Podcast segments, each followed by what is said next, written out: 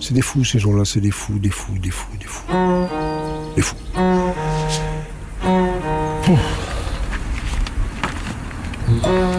Moi j'ai dénoncé les faits, d'accord, ok. Dans le milieu on appelle ça une balance, une poucave, une skivel, je m'en fous. J'aurais jamais fait euh, ce que j'ai fait si on m'avait pas fait autant de mal. C'est des fous. Là on se rappelle là. Hein. Il, y avait, il y a une petite abeille charpentière là-haut. Magnifique. Vous avez l'école maternelle, vous avez le parc là où les enfants peuvent jouer. Ici, vous avez les boules. Derrière, on a un petit peu plus, on a l'église. Enfin, c'est chouette, quoi. C'est calme parce qu'on est après le déjeuner. Tout le monde fait la sieste, je pense. Le soleil commence à vraiment cogner. Oui, surtout qu'on a bien mangé. Vous n'avez pas bien mangé? Super bien mangé. Je savais que ça vous plairait. Donc, dans le fil du récit, nous en étions euh, au moment où vous avez quitté la Seine-Saint-Denis.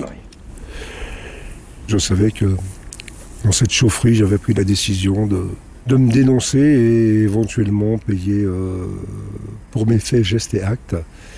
Il y avait un manche à dans la chaufferie, je l'ai cassé en deux et puis euh, sur le ciment, je les ai taillés pour qu'ils soient en rond, là, comme ça, en me disant que si j'étais reconnu, si j'étais attendu à la guerre ou si quelqu'un m'attendait, j'étais prêt à leur taper dessus avec les bâtons et fuir. Et vraiment, en, arrivant au RER, j'étais vraiment pas fier. j'ai réussi à me rendre euh, à la gare Montparnasse. Et une semaine après, euh, je me suis déplacé dans les bureaux de l'octrice. L'octrice, c'est La brigade des stupéfiants. J'ai posé le pour et le contre, hein, bien sûr. Je risquais 10 ans d'emprisonnement et un million d'euros d'amende. Vous passez la frontière française, vous êtes considéré comme étant un trafiquant de drogue international. Pourquoi vous avez pris cette décision d'aller vous, vous rendre et de tout raconter? Parce que j'avais honte de ce que j'avais fait honte de ce que j'étais devenu. C'est une baigne pour l'éducation que m'ont donné mes parents. J'ai souvenir quand on a récupéré le camping-car avec euh, mon père et ma mère. Mon père il me dit alors qu'est-ce que t'as fait? Ben, J'ai trafic de drogue papa. Ma mère elle se retourne et conduisait, ben, j'ai dit trafic de drogue maman. Vous m'avez bien élevé mais euh, j'ai chié dans la coule, j'ai merdé complet.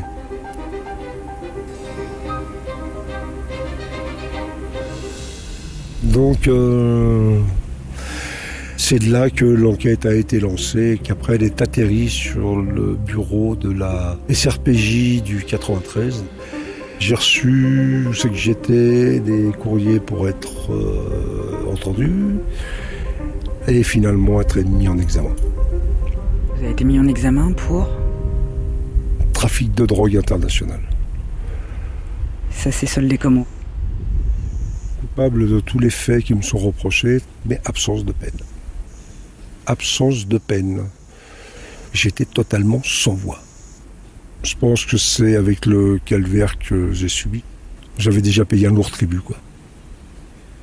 Donc il faut savoir qu'à l'énoncé du verdict, il y avait toute la banlieue du 9-3, donc le carré à Bondy, qui était présent. Mais il y avait aussi une brigade d'intervention d'une vingtaine de policiers donc, qui m'ont entouré dans la salle d'audience et qui m'ont protégé.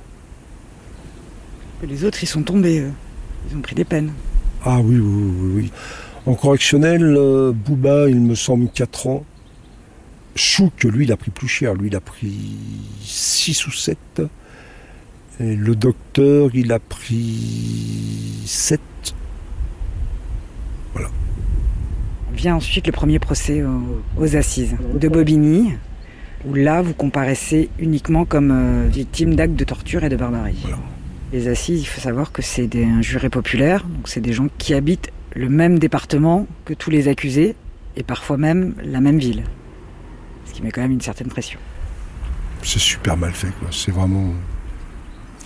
Quand vous rentrez, quand les jurés ils voient que la salle elle est pleine et puis qu'il y a encore des gens à l'extérieur pour regarder ce qui se passe parce que c'est leurs potes qui sont là, c'est euh, un peu, hein Pas facile, hein parce que la salle, elle était pleine à Bobigny lors du procès.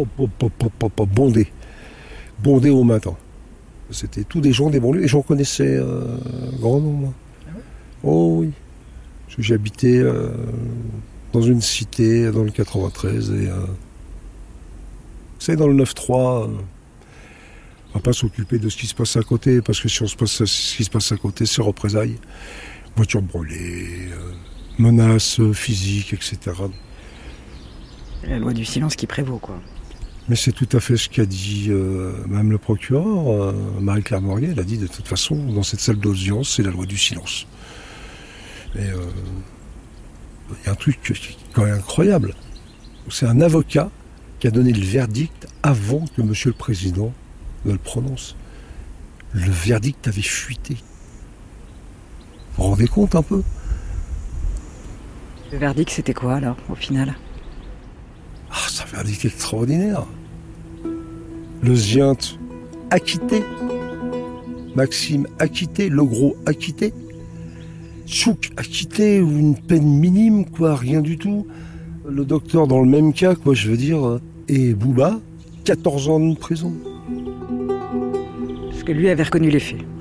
Il a tout pris sur lui. C'est moi, c'est moi, c'est moi, c'est moi, les autres, euh, c'est rien. c'est- Le type, il prend tout sur lui, quoi.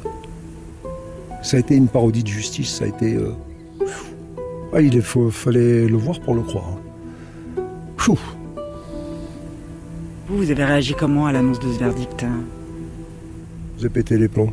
En plein tribunal, j'ai pété les plombs. Je suis devenu fou. Mais fou. Madame le procureur, la pauvre. Donc j'ai appris quelques temps après qu'elle avait fait appel. euh, Donc, l'affaire a été rejugée en appel, non pas à Bobigny, mais à Paris. exactement, et ça change la donne complètement. Quoi. Contrairement à Bobigny, les voyous ne sont pas déplacés pour aller faire pression euh, en jury euh, à Paris. Ils se sont pris des peines très très lourdes et qui sont concomitantes avec les actes qui ont été commis. Le Zien de 15 ans, Chouk 12 ans, le docteur 9 ans, Bouba 13 ans. Aujourd'hui, alors, tous ces gens-là purgent encore leur peine. euh, Ah non. D'après ce que j'en ai compris, c'est le docteur qui serait euh, un peu en liberté, surveillé, conditionnel, etc. C'est de savoir qu'il a été remis en liberté, ça vous inquiète ou pas? Toujours un peu, il y a toujours cette part d'inquiétude, oui, bien sûr. Je pense pas être la cible. Ils ont quand même perdu 200 000 balles, quoi, je veux dire. Bien sûr qu'on peut m'en vouloir. On appelle ça une poucave, une balance, on appelle ça ce que vous voulez, quoi, je veux dire. Mais euh, j'aurais jamais fait euh, ce que j'ai fait si on m'avait pas fait autant de mal. Pas pu me baigner ni prendre de douche pendant des années. Maintenant, ça va un peu mieux. Euh, L'eau, tout simplement, juste à cause de l'eau. Être obligé de dormir avec une lumière parce que euh, j'avais peur du noir. Si je vois une voiture un peu trop souvent dans mes rétroviseurs, je vais faire quatre fois le tour du rond-point. Enfin, sûr que c'est pas pour moi, c'est vraiment. c'est- J'ai plus l'impression d'avoir de vie. Je suis enfermé dehors. Je paye. Je paye tous les jours pour les actes que j'ai commis, mais je suis en vie. Je pense que pour mon père, ma mère, c'est vachement important, quoi, je veux dire. Plutôt que d'aller euh, dans un endroit où il y a des millions de tombes, ou pas de tombes, parce qu'en ce qui me concerne, c'est pas de sépulture. hein. Un trou qui m'attendait, et qu'une pelle est enterrée vivant.